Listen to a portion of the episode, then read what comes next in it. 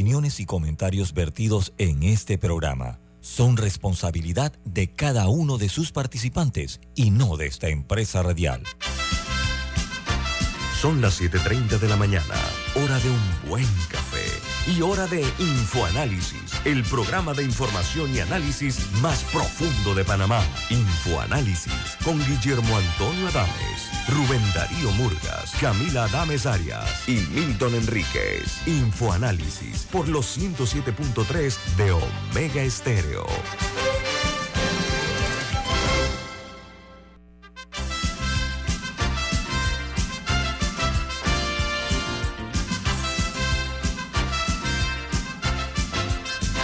Hola, buen día, bienvenidos. Esto es Infoanálisis, un programa para la gente inteligente.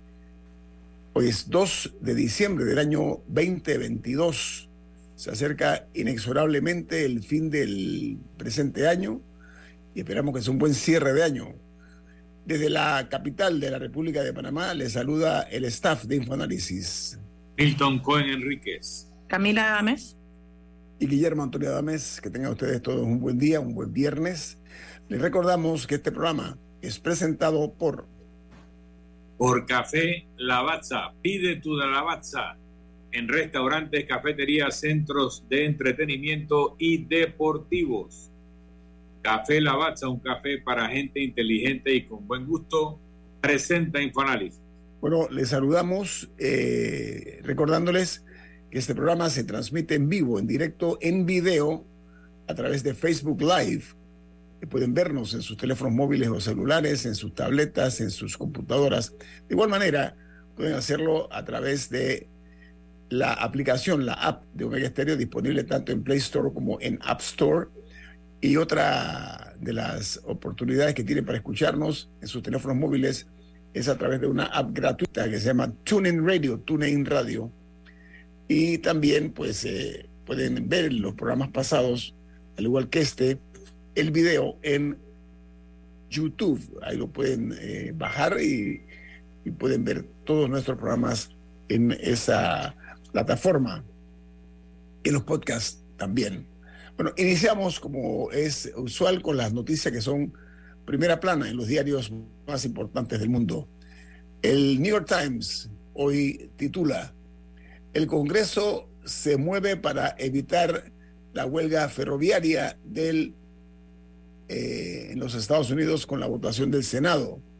Dice que por primera vez desde la década de 1990, el Congreso usó su poder para imponer un acuerdo laboral entre las empresas ferroviarias y los trabajadores que se encontraban en un punto muerto. Mientras el Washington Post titula El maestro especial de Donald Trump en Mar-a-Lago es derribado por la Corte de Apelaciones que nombra a un experto para que eh, dijera si los documentos recuperados de la propiedad de Mar-a-Lago en la Florida, esto es de Donald Trump, deben protegerse de los investigadores de los casos criminales.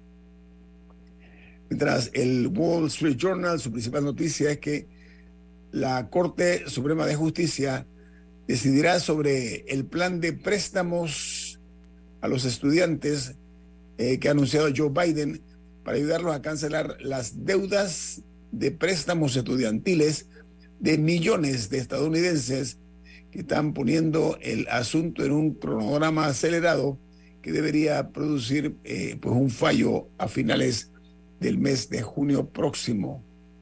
Mientras en Colombia, el presidente Gustavo Petro aseguró que tiene un virus y manifestó que espera recuperarse pronto. A propósito, eh, la noticia añade que el mandatario colombiano descartó que su malestar eh, se deba a que tiene la COVID-19. En República Dominicana, el superintendente de bancos presentará en el año 2023 un proyecto de ley para eh, tipificar como delito los esquemas eh, Ponzi, en el cual eh, en cualquier circunstancia que se presente este tipo de ilegalidades ahora en República Dominicana. Y hay una noticia que habla de Elon Musk, el multimillonario estadounidense, que asegura que en seis meses se implantará el primer chip en el cerebro humano. Dice que está a la espera de la aprobación del gobierno de los Estados Unidos para comenzar con el procedimiento quirúrgico del semiconductor que permite la creación, de la, perdón, la conexión del cerebro o del cráneo con una eh, computadora de Bluetooth. Mientras eh, se da otra nota que, que dice que el Tribunal de la Haya ha fallado a favor de Chile en el diferendo que tiene con Bolivia por el uso de las aguas del río Silala. Santiago no debe eh, compensar a, la capital boliviana, La Paz, por la eh, utilización de lo que es este histórico hecho del recurso líquido, ¿no? Por su parte, en los Estados Unidos, una corte de apelaciones descarta la revisión especial del maestro en el caso de los documentos de Donald Trump que había obstaculizado la investigación del Departamento de Justicia sobre el manejo eh, del material confidencial por parte del expresidente Trump. Se abre la puerta para que este caso prosiga. En Perú, el Congreso admite la moción que debatirá la vacancia, o sea, la destitución del presidente Pedro Castillo el próximo 7 de diciembre. El pedido de destitución fue presentado por eh, el respaldo de 73 votos a favor, 32 en contra y 6 abstenciones. La OEA está pidiendo eh, una reunión urgente eh, precisamente con este tema que está ocurriendo en Perú. Mientras en China, el rechazo a las vacunas occidentales por parte de China avivó su inminente crisis de cero COVID. Las restricciones de cero COVID eh, y su decisión de apegarse a sus propias vacunas produjo en el país, eh, producida en el país, perdón, ha creado una crisis eh, para una nación con gran número de personas mayores que son vulnerables y que nunca han recibido una vacuna de referencia, lo que dice la nota. Mientras en México arranca el alcoholímetro eh, por las fiestas decembrinas en la Ciudad de México. La Secretaría de Seguridad Ciudadana indicó que va a reforzar eh, un operativo que han denominado Conduce sin alcohol, que eh, lo que hace es que va a hacer la misma actividad del año pasado en las carreteras de salida de la capital mexicana. Mientras que en Qatar, el técnico de la selección de España, Luis Enrique Martínez, declaró, no sabía que estábamos eliminados por tres minutos. Imagínate, dice, me hubiera dado un infarto si eso hubiera ocurrido. O sea, como no se conocían el resultado que estaba ocurriendo en otro estadio, pues él, eh, ignoraba que estaban a punto de ser eliminados del, Mundial de Fútbol de Qatar, la, la, selección campeona. Y a propósito, Alemania se quedó también, el otro gigante estaba entre los favoritos. La Unión Europea ha pedido eh, a los miembros que fijen el límite del precio del petróleo de Rusia en 60 dólares. Dice que el tope de precios de Occidente de exprimir los ingresos petroleros del Kremlin mientras mantiene eh, estables los suministros de petróleo y evita un aumento en los precios mundiales de la energía. Mientras en Argentina ocurrió un caso insólito. Una ola gigantesca golpeó a un crucero que zarpó de Ushuaia con destino a la Antártida, dejando una turista estadounidense muerta y cuatro heridos. Esta ola gigante eh, rompió varios eh, paneles de vidrio del, del, del, barco este y eh, eso fue en medio de un temporal, de un fuerte aguacero. Se se imaginen ustedes, este es un crucero que se llama el, el crucero, es, nuevo, recién salido, eh, fue construido este año, 2022, se llama el Viking Polaris, es noruego y eh, tiene capacidad para 378 pasajeros y 256 tripulantes. Vi la foto y el video. Un crucero enorme y muy bello, muy, muy moderno. No soportó la, la ola gigante esta que lo, que lo golpeó. Mientras en El Salvador eh, condenan a más de 200 años de prisión a dos pandilleros por la muerte de cuatro soldados que desaparecieron en el año 2016 en, en un punto llamado Vista del Lago. Y en los Estados Unidos, perdón, se acaba de hacer un anuncio que realmente me sorprende y a, mucha gente ha sorprendido. Es que la ciudad de Nueva York anuncia a través del jefe de la policía una oferta de trabajo con salario de entre 120 mil y 170 mil dólares para personas que acaben con la plaga de roedores que están inundando las calles y el metro de Nueva York. Así que ya lo saben, si hay algún interesado, salario entre 100 y 170, 120 y 170 mil dólares van a recibir los que se dediquen a cazar ratas, a matar ratas, ¿no? Eh, por la cantidad, no únicamente, sino también el tamaño de estas ratas que están en el metro de Nueva York, en las calles de esta eh, metrópoli. Mientras en Venezuela, la Asamblea Nacional eh, respaldó el segundo acuerdo parcial entre el gobierno y la oposición. Es el plan contempla la liberación de más de 3 mil millones de dólares que están congelados en el exterior.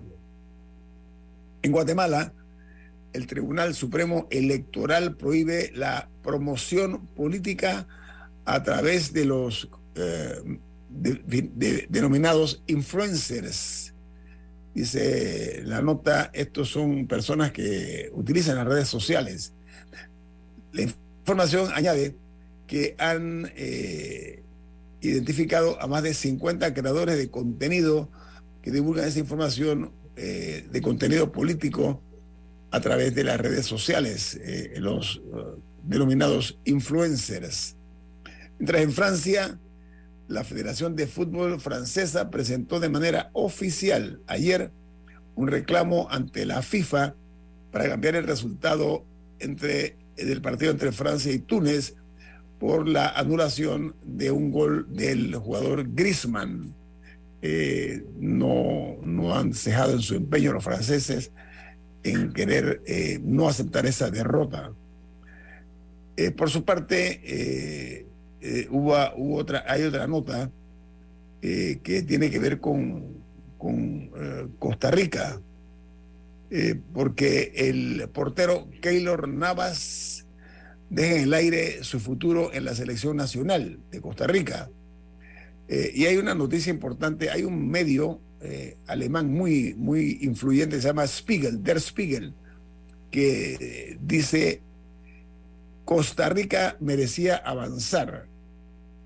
Ese fue el titular de Der Spiegel.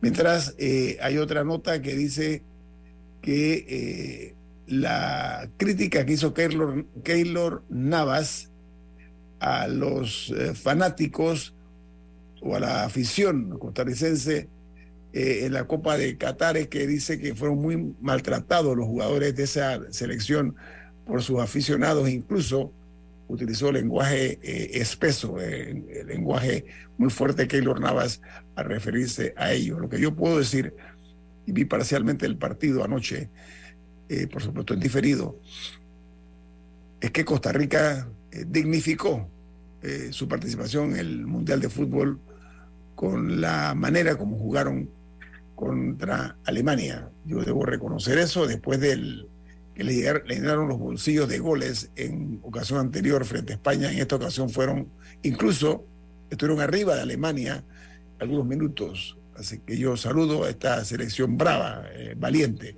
Vamos al corte comercial. Esto es Info Análisis, un programa para la gente inteligente.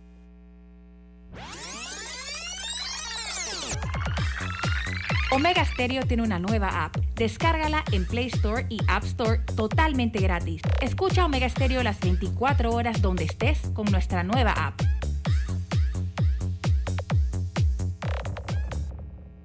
Bueno, amor, el mismo dilema de siempre. ¿Qué vamos a comer hoy? Bueno, hoy tengo ganas de... O mejor de... No, no, no, no. Mejor... Oh, no, no. Ya sé. Ay, no sé, elige tú, pero que tenga lo que dije. Dale, te tengo lugar y con el mejor atardecer de la ciudad. En Flamenco Marina puedes disfrutar de una amplia oferta gastronómica con más de 12 restaurantes. La mejor atención, diferentes ambientes, vistas a la marina y a la ciudad, todo en un solo sitio. Flamenco Marina, la marina más completa de Panamá. Queridos amigos, les recordamos que durante todo el mes de diciembre Hogar y Salud tendrá la superventa navideña, donde usted podrá conseguir todos sus productos a super precios. Si usted necesita una cama, una silla de ruedas, un sillón reclinable, un cojín ortopédico, un andador o cualquiera de los productos de hogar y salud, aproveche ahora en diciembre la oportunidad de conseguirlo con un super descuento en cualquiera de las sucursales de Hogar y Salud. Recuerde, en diciembre todos los productos de Hogar y Salud a super precios. La gente inteligente escucha InfoAnálisis. Los anunciantes inteligentes se anuncian en InfoAnálisis. Usted es inteligente. Llame al 269-2488 y todos lo sabrán. Infoanálisis, de lunes a viernes de 7 y 30, 8 y 30 de la mañana, en donde se anuncian los que saben. Disfruta de una amplia oferta gastronómica con más de 12 restaurantes en Flamenco Marina, la marina más completa de Panamá. Ya viene Infoanálisis, el programa para gente inteligente como usted.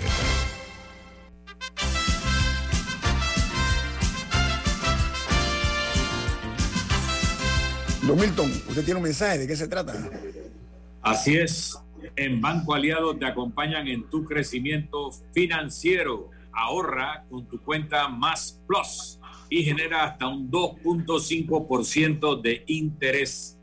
Banco Aliado, tu aliado en todo momento. Puedes visitar la página web de Banco Aliado en www.bancoaliado.com y también puedes seguir a Banco Aliado en las redes sociales como arroba Banco Aliado. Banco Aliado, tu aliado en todo momento.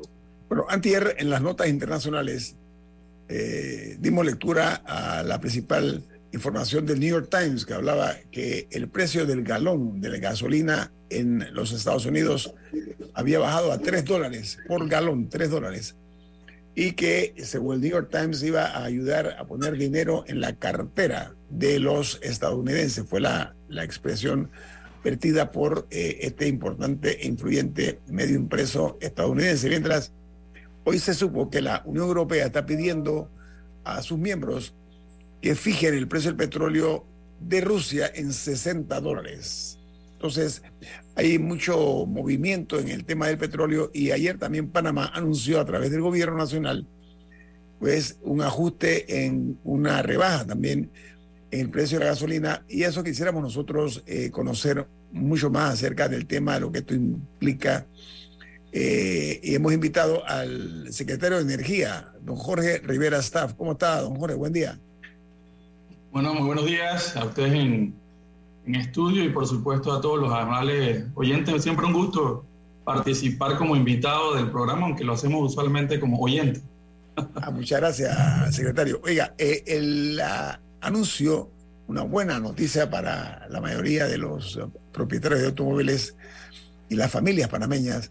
Hablan un poquito acerca de esta rebaja eh, que tiene que ver con el subsidio. En fin, ¿cuál es la realidad de Panamá en esa materia?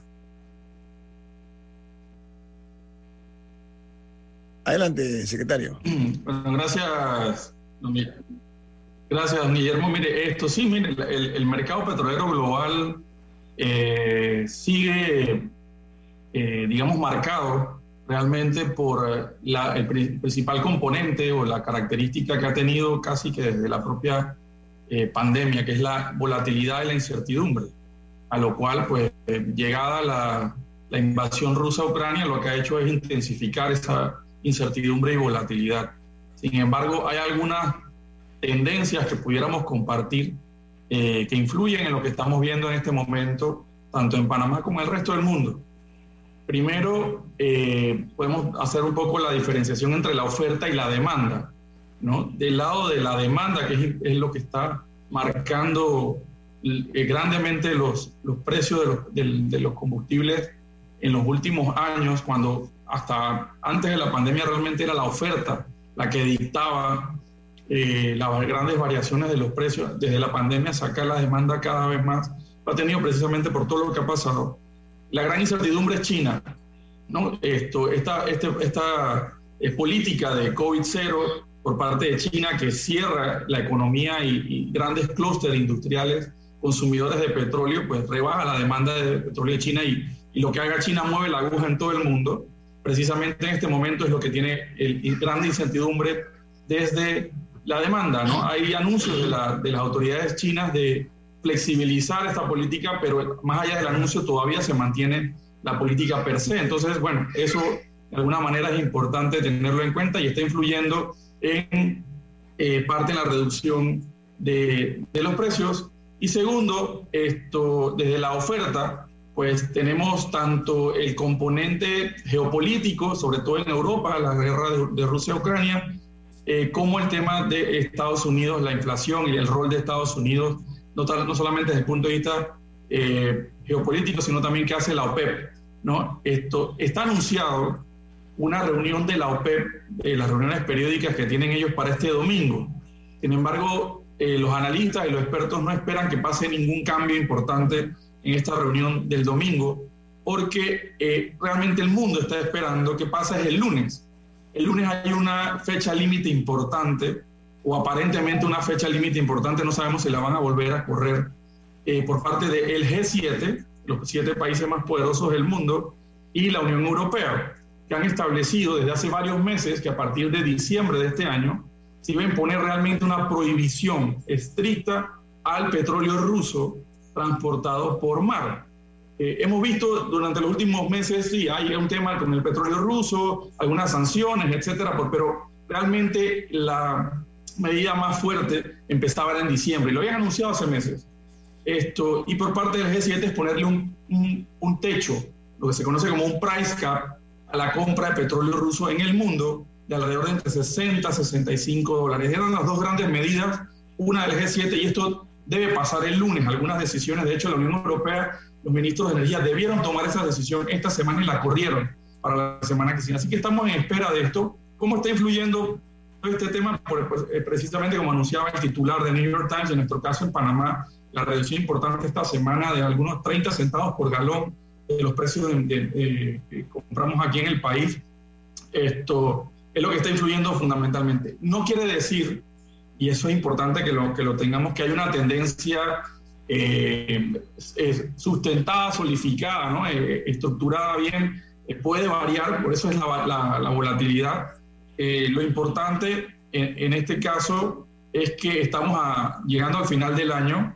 Eh, todos los expertos, tanto las entidades financieras como las entidades vinculadas a nivel internacional al tema de los costos del petróleo y la, influencia del dólar, que también está variando en los precios del dólar, plantean que vamos a estar en una banda el próximo año entre, entre 75 y 85, 90 dólares el barril de petróleo, tanto el Brent como el, el, que nosotros consumimos en el área que es el, se conoce como WTI. Entonces, esta banda de precios en el, el crudo, ¿verdad? Nos mantendría los, los, precios actuales que tenemos hoy en día de alrededor de 3.50, 4 dólares el galón en Panamá. Eso es más o menos un poco la visión general que le puedo comentar como introducción. Camila. ¿Y eh, cuánto del mercado de combustible representa el ruso. O sea, si se, si se toma la medida de, de poner el, price cap, ¿qué, ¿cuál sería posible, una posible consecuencia? Y por lo menos para nosotros. Rusia representa alrededor del 12% de la, del mercado o de la producción de crudo en el mundo. ¿no? Son cerca de 12, 11, 12 millones de barriles al día, de, una producción más o menos de 100 millones, 101 millones al, al, día eh, actualmente. Y directamente, pues Panamá no consume ni petróleo, digo, no consumimos petróleo crudo ni derivados de, de, de Rusia, pero esa reducción o ese price cap estamos hablando pudiera afectar esa capacidad de producción y bueno, esa, esa, reducción en algún lugar hay que compensarla y va a haber mayor estrechez desde la, desde la oferta. Sin embargo, es importante, por lo menos para, para dar un dato importante, Estados Unidos es el principal productor de petróleo del mundo, ¿no? Sin embargo, importa petróleo de, de, de, Rusia o importaba petróleo de Rusia hasta hace poco e importa también petróleo de otros lugares, como importaba petróleo de Venezuela esto, porque hay una mezcla por, las características de las refinerías norteamericanas, que son las que nos surten a nosotros en, Centroamérica, en el Caribe, etcétera. Entonces, eh, no necesariamente porque tengan un exceso de, petróleo crudo por las características de ellos ahí en, en el área de, de, Texas, etcétera, quiere decir que puedan suplir. Entonces, es un, es un tema complejo. Además, es importante entender que eh, los últimos, eh, desde el verano en el hemisferio norte, en Estados Unidos sobre todo este año, hemos tenido lo que se conoce como una ampliación de la, de la, de la brecha o del spread de refinación. ¿Y a qué me refiero? Hoy en día estamos pagando un, una, combustible 3.50, 4 dólares con precios del el barril eh, entre 80 dólares, ¿no? El barril.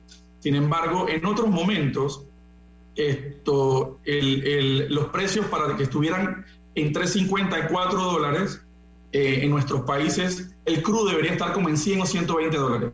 ese margen de refinación ya no es el, petróleo crudo, es la capacidad de refinación, sobre todo en el área del Golfo de México, está al tope. Entonces, cuando la capacidad de refinación está al tope, los precios aunque, aunque haya más crudo, aunque haya más crudo, ellos no pueden no pueden refinar más de lo que ya están haciendo. Efectivamente, y eso nos ha impactado en el costo no solamente a Panamá, a toda la región que le compra al Golfo de Estados Unidos, a las refinerías. Eso. Entonces, esto se está ido ajustando porque estas refinerías estaban por diversas razones, pero mucho era porque no habían podido darle mantenimientos mayores durante la pandemia, porque no había ingresos, porque no había demanda y no habían hecho estos mantenimientos. Entonces, hay otros factores, además del precio del crudo, que nos influyen y que poco a poco se han ido cerrando y esperamos que en el 2023 volvamos, digamos, a alguna eh, estabilidad. Eh, estabilidad, normalidad. Y además otro punto con, relación a tu pregunta, Camila, sobre el precio crudo.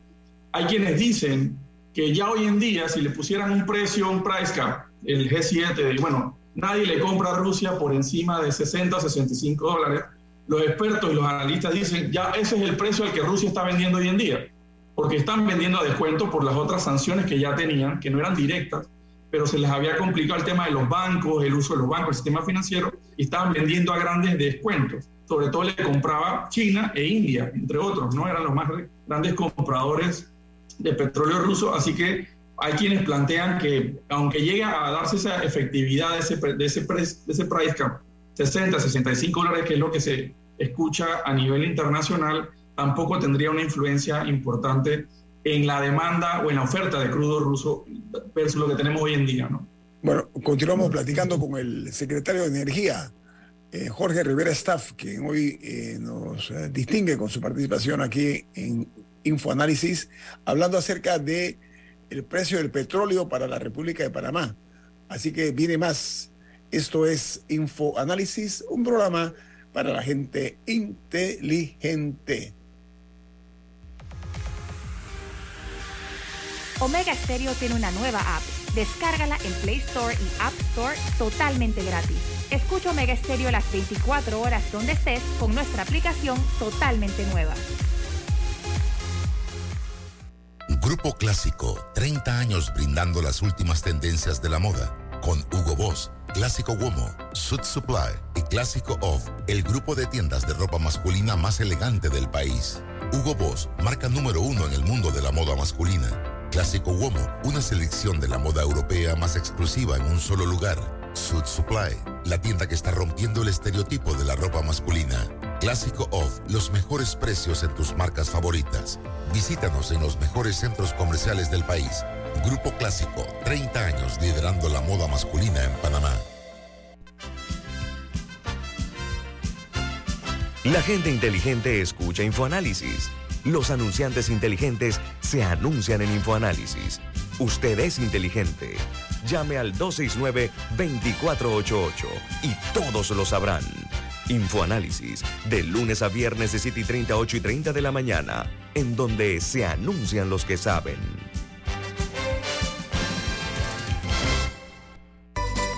Hogar y Salud, la cadena especializada en el cuidado de su salud, les invita a la gran venta por Navidad del primero al 31 de diciembre en todas sus sucursales. Oh, ¿Cómo? Sí, en Hogar y Salud tendremos ofertas súper especiales en camas de todo tipo, sillas de rueda, andadores, sillones eléctricos, glucómetros, sillas de baño, monitores de presión, balanzas, rodadores, variedad de almohadas y cojines ortopédicos, sanitarios portátiles, barras de seguridad para el baño, pañales para adultos de máxima calidad y toda nuestra extensa gama de productos de máxima calidad a superprecios. ¡Oh, Y recuerde que Hogar y Salud les hace la vida más fácil.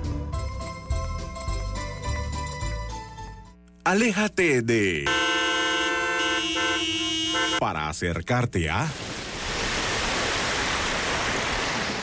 En Flamenco Marina puedes desconectarte de la ciudad y disfrutar de una amplia oferta gastronómica con más de 12 restaurantes la mejor atención, diferentes ambientes, vistas a la marina y a la ciudad, todo en un solo sitio.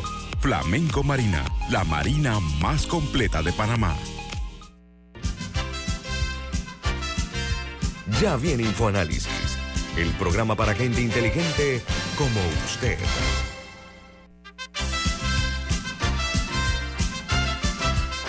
Bueno, Jorge Rivera Staff, secretario de Energía, está eh, esta mañana participando aquí en Infoanálisis. Eh, don Jorge, a ver, eh, los precios para Panamá, para el consumidor por una parte y por la otra, veo que el diésel, contrario a otros tiempos, está mucho más caro que la gasolina, para que nos explique, si es tan amable, la razón de ser de este cambio, ese giro que tomó en cuanto a precios. Sí, eh, efectivamente, ¿no? Hoy, por ejemplo, a partir de hoy y por los próximos 14 días tenemos los precios tope vigentes, que es el precio de mercado, eh, en 3.59 la gasolina 91 el galón, eh, 3.79 la de 95 y 4 dólares con 12 centavos el diésel. ¿no? Y efectivamente llama la atención muchas veces porque el diésel ahora está eh, con precios inclusive, además recordemos que dentro de estos precios está incluido el costo del impuesto. Y el impuesto en las gasolinas es 60 centavos y en el diésel es 25 centavos, o sea que el margen todavía es mayor. Sin embargo, es precisamente lo que comentábamos en el bloque anterior de la, la, ampliación de este margen de refinación, ¿no? El, el costo de refinar versus el costo del crudo en los últimos tiempos ha afectado muchísimo más la capacidad de producción del diésel eh, actualmente, pero además hay un factor por debajo, atrás en la cadena, que también es que Rusia no es solamente un gran importador de crudo, es un, perdón, exportador de crudo, sino que también es un gran exportador de diésel a nivel internacional. Entonces, como se ha reducido un poco también la capacidad rusa de exportar diésel ya refinado, más este margen, este problema con el margen de refinación, pues tenemos costos del diésel y mucho más caros todavía que, que las gasolinas. Y como decía, esperemos ya que en el 2023 se empiece a normalizar ese, lo que se conoce como el spread de precios entre el crudo y los productos refinados en el 2023. Camila. Ahora, eh, hace años se está teniendo la conversación, no, no, solamente en Panamá, es más, en Panamá no la he visto tanto, la he visto más a nivel internacional, sobre alternativas, o sea, hacia dónde se mueve el, el mundo energético eh, y cómo se encuentra Panamá en comparación a otros países de la región, etcétera, en, en buscar alternativas al, al, petróleo para suplir nuestras demandas energéticas? Bueno, Camila, mira, esta, esa pregunta es la que nos mueve realmente desde la agenda de transición energética que, que aprobamos. Lo que pasa es que hay que, hay que manejar los tiempos y los plazos, ¿no? Eh, ¿Qué alternativas de corto, y mediano y largo plazo tenemos? Eh, en el largo plazo, por supuesto, que la agenda de transición energética es un principal, eh, digamos, eh, línea impulsora es la descarbonización de nuestro sistema, que implica la eh, esto, ampliación o el retiro ¿verdad? de nuestra dependencia de combustibles fósiles importados. Ahí una de las grandes eh, estrategias que estamos llevando adelante, una de las cinco estrategias de la agenda de transición es la de movilidad eléctrica, pero esto es en el mediano y en el largo plazo. Recordemos, por ejemplo, que Panamá tiene una dependencia de combustibles fósiles importados en su matriz energética de alrededor de un 70, 72, 73% de toda su economía, ¿no? Eh, en el mundo el promedio es 80-82%. Los países, la, mayoría dependen en un 80% de combustibles fósiles. En nuestro estamos un poquito por debajo. ¿Por qué? Porque tenemos un gran componente de electricidad renovable en esa matriz energética completa. ¿no? Nuestra matriz es renovable, nosotros estamos generando alrededor del 80% de nuestra electricidad anual viene de fuentes renovables, pero es la electricidad. Cuando ya incluimos en la canasta energética electricidad, más energía para transporte terrestre, más energía para industria y para cocina, etcétera, pues ahí es donde se nos reconfigura y ahí estamos apostando en el largo plazo movilidad eléctrica, efectivamente la diversificación, estamos también hablando un poco de gas natural, ya no depender solamente del, petróleo crudo, el gas natural es, un una fuente eh, menos contaminante, con menos emisiones y que tiene una menos volatilidad de precios, por igual estaríamos dependiendo de combustibles importados, es parte de la transición que estamos llevando. Y en el corto plazo sería, eh, se han estado explorando algunas alternativas de, de, suministro de petróleo adicionales a las que ya tenemos, sin embargo, eh, realmente somos muy competitivos, ¿no? En las condiciones que tenemos a nivel de América Latina, Panamá en general tiene los precios de combustibles, eh, a pesar de que los importamos refinados, más competitivos de América Latina, los países que no producen petróleo. Entonces, la, la posibilidad de optimizar haciendo otros esfuerzos es, muy pequeña, ¿no? Entonces, igual lo estamos monitoreando, estamos buscando siempre opciones. Oiga, ahora, la matriz energética, la matriz energética panameña, eh, eh, señor secretario, ¿qué porcentaje es renovable en la actualidad? Eh, doñito, yo creo que aprovecho la pregunta siempre para, me gusta siempre que tengo la oportunidad de, intervenir en alguna, ante público, es explicar esa diferencia entre matriz eléctrica y matriz energética.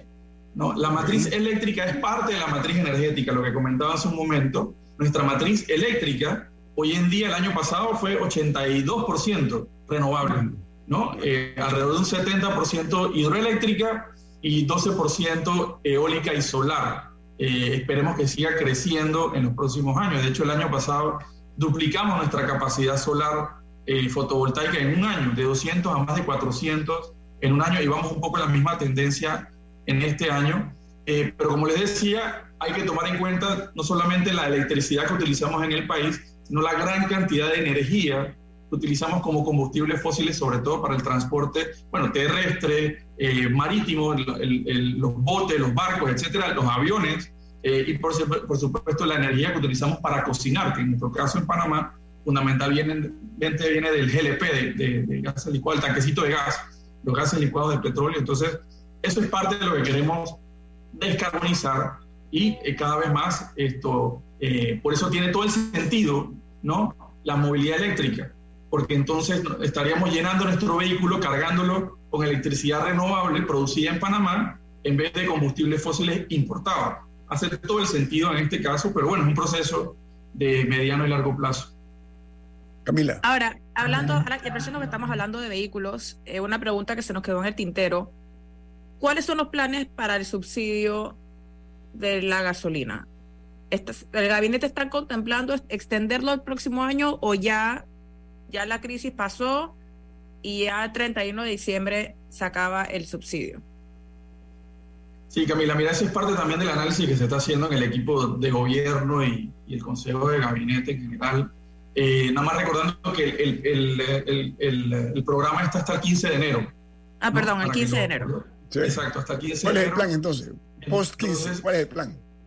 Post 15 se está evaluando alternativas. Evidentemente, los dos grandes elementos a tomar en cuenta al momento de establecer este programa de subsidio en 325 el calón para todos los, usuarios del país eh, fue uno, pues, las circunstancias del costo, el impacto en el bolsillo de los panameños del, del, del, costo de los combustibles se ha venido estabilizando. Como les decía, no sabemos realmente qué va a pasar en el 2023 con la incertidumbre, pero se está evaluando ese elemento. Y segundo, la capacidad fiscal del Estado, es fundamental.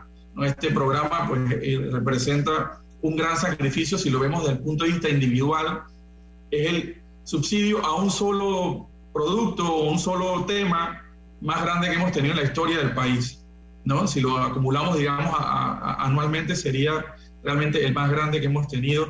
Eh, y se está evaluando por parte del gobierno nacional la posibilidad de extenderlo o no. Sin embargo, hasta este momento el programa se mantiene hasta el 15 de enero fundamentalmente. sí, porque al final, del día, al final del día se paga y se paga con, o sea, uno, uno lo paga indirectamente, uno no lo ve cuando uno va a la, a la gasolinera, pero igual lo estamos pagando a través de, de nuestros impuestos.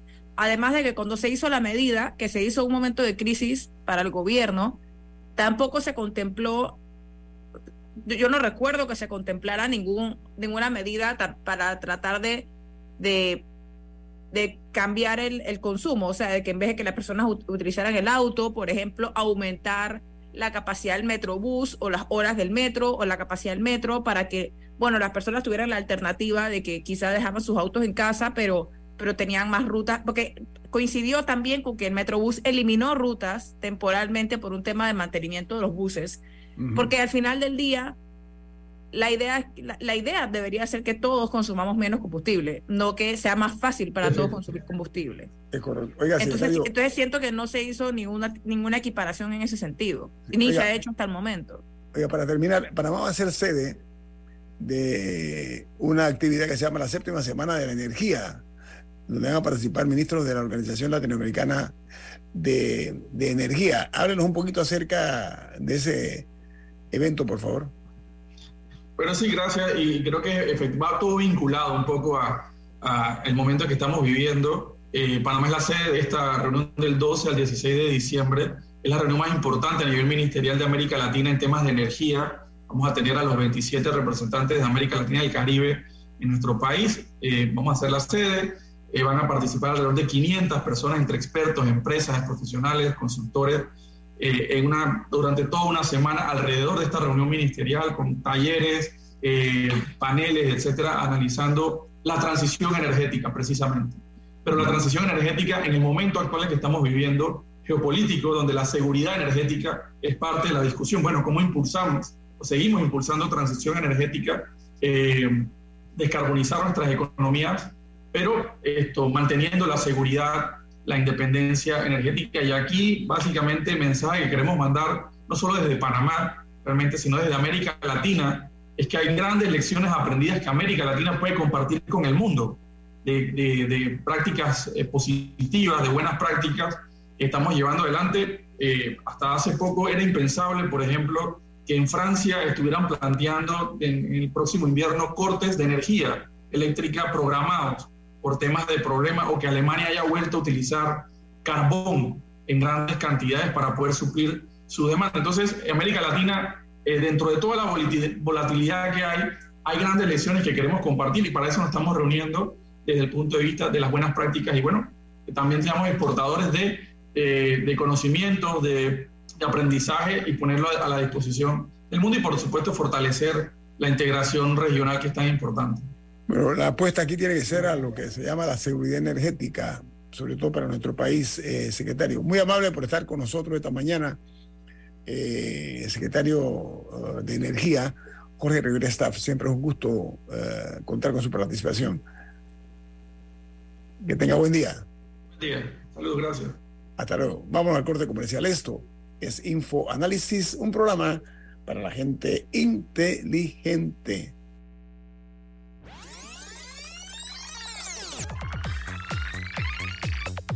Omega Stereo tiene una nueva app. Descárgala en Play Store y App Store totalmente gratis. Escucha Omega Stereo las 24 horas donde estés con nuestra aplicación 100% renovada.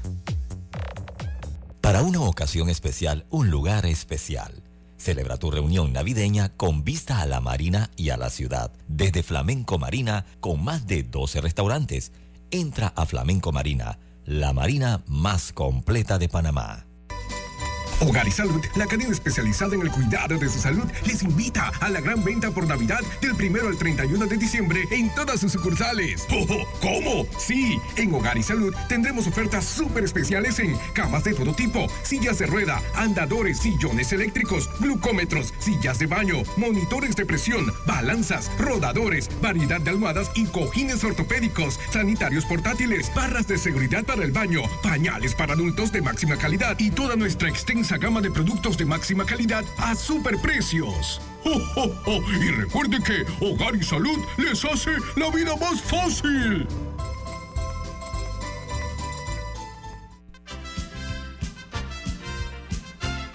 La gente inteligente escucha InfoAnálisis. Los anunciantes inteligentes se anuncian en InfoAnálisis. Usted es inteligente. Llame al 269-2488 y todos lo sabrán. Infoanálisis, de lunes a viernes de 7 y 30, 8 y 30 de la mañana, en donde se anuncian los que saben. Si desea que sus colaboradores trabajen desde su casa, podemos ayudarle. En Solutexa somos expertos en aplicar la tecnología a las técnicas y trabajos de oficina. Contáctenos en solutexa.com.pa o al 209-4997. Solutexa.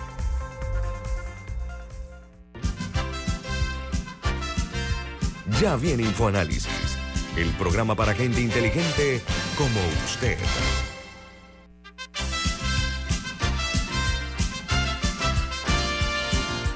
Bueno, el mes de diciembre tradicionalmente es un mes donde el consumo se eleva eh, y también eh, hay renovación de, algunos eh, elementos en el hogar, en la oficina, etcétera, y eso genera mayor cantidad de basura en las calles.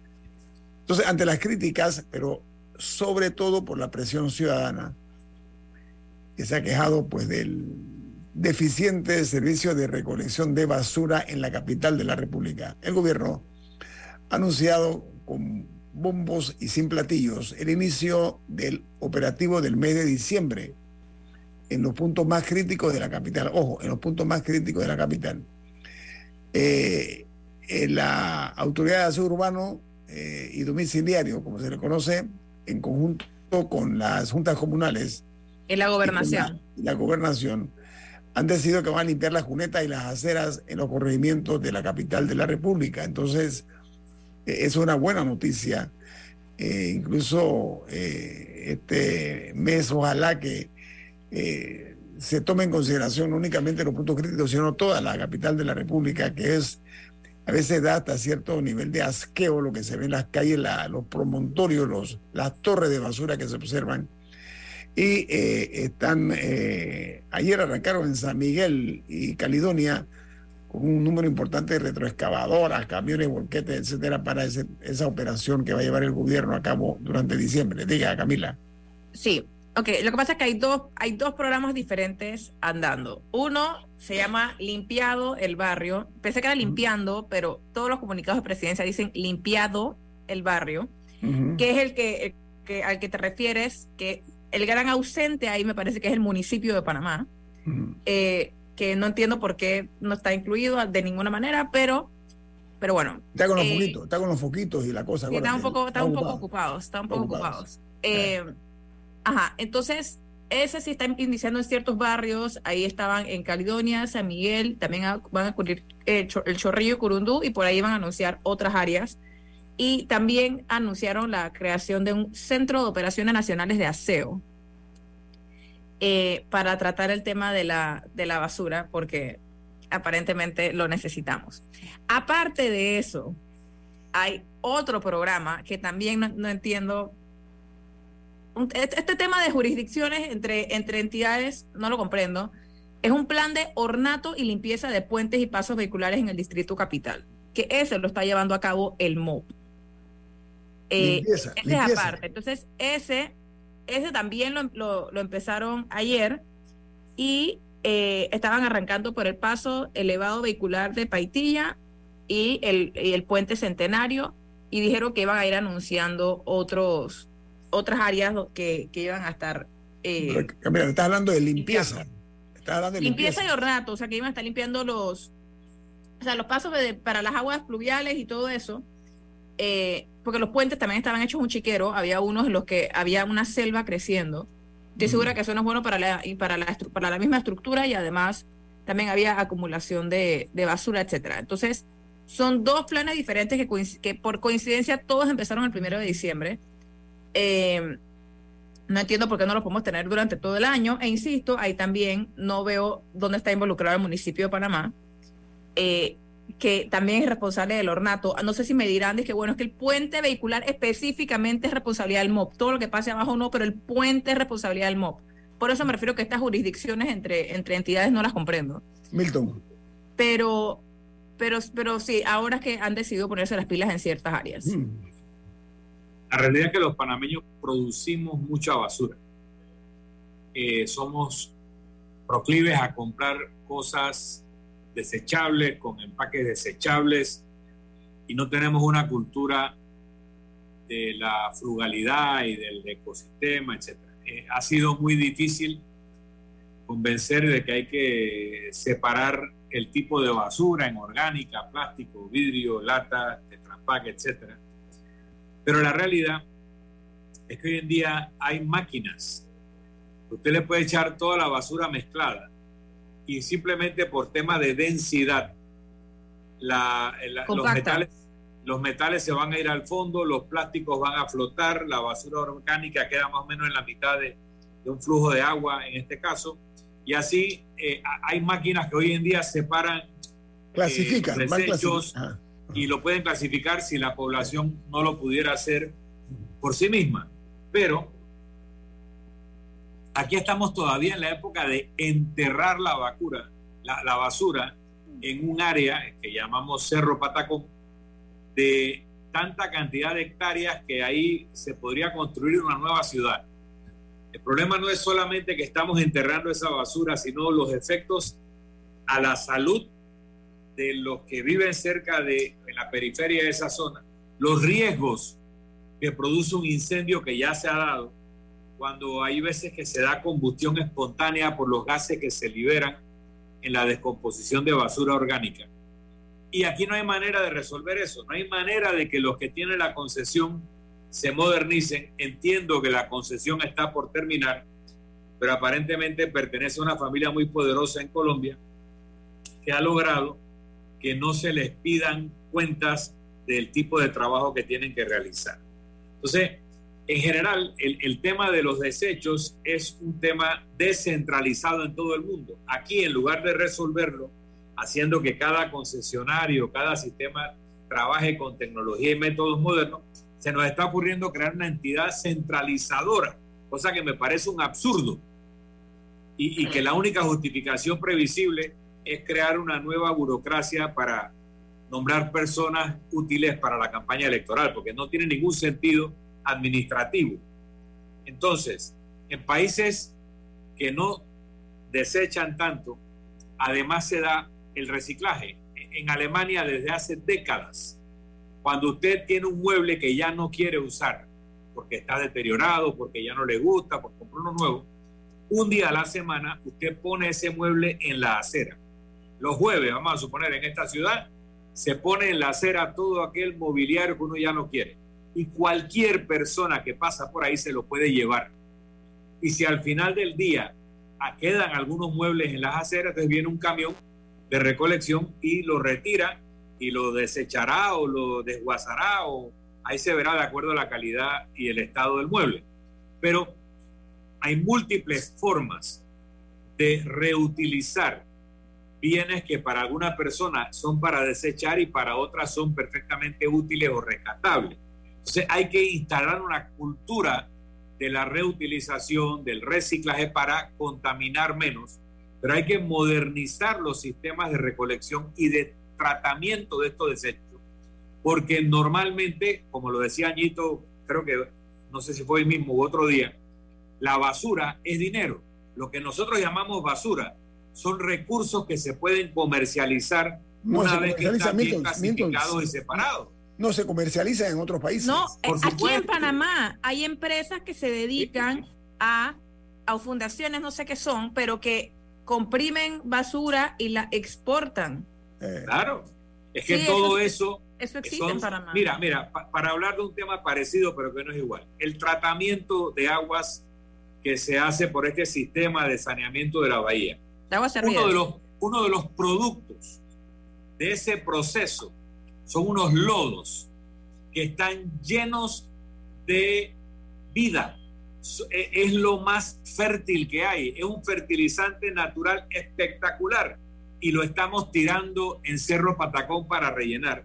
Cuando esos lodos, productos del sistema de tratamiento de aguas, pueden fertilizar todos los campos agrícolas de Panamá y convertirlos en mucho más productivos y rentables. Y los estamos votando en Cerro Patacón porque no sabemos que estamos produciendo una riqueza orgánica espectacular y a nadie se le ha ocurrido convertirlo en abono que se vende o se regala a los productores agropecuarios.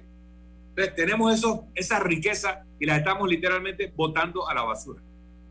Sí, ahora, sí me parece, a mí sí me parece importante el tema de los del manejo de los desechos y nótese que no hablo nada más de basura. El manejo de los desechos y los residuos en Panamá es responsabilidad, o sea, es una responsabilidad compartida y ese es parte del problema. Pero por ejemplo, la empresa privada tiene que hacer su parte también, quizás buscando maneras de que sus productos no generen tanta tanta tanta basura, encontrar la manera de empacar distinto. Esas son cosas que pueden venir por parte de la empresa privada antes de que se pasen por una ley y los obliguen y entonces se estén quejando.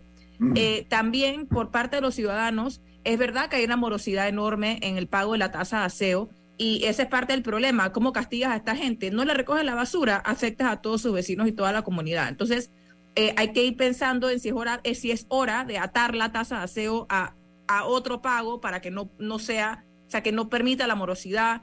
Y además de eso, también las personas son sucias porque tiran la, basura por donde quieran, no, no se toman los cuidados. Yo recuerdo en, en una ciudad de otro país en la que yo he vivido, yo solamente podía sacar basura ciertos días a la semana. O sea, yo no podía sacar mi basura, o sea, ponte que mis días eran martes, jueves, sábado.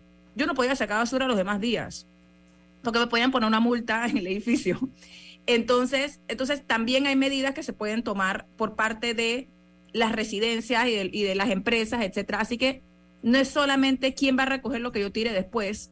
Hay, hay, hay medidas que se pueden tomar desde, desde la fabricación y desde la disposición de estos, de Bueno, estos tenemos que irnos. Yo voy a decir nada más que aquí el populismo nos lleva exactamente a que no haya autoridad que se atreva, porque piensan políticamente en poner ese tipo de reglas, Camila. Esa es la triste realidad. Bueno, viene No, Álvaro es que a veces hay que ponerlas. Viene Álvaro Alvarado con su programa Sin Rodeos. ¿Qué te pedí, Fatalis y Milton?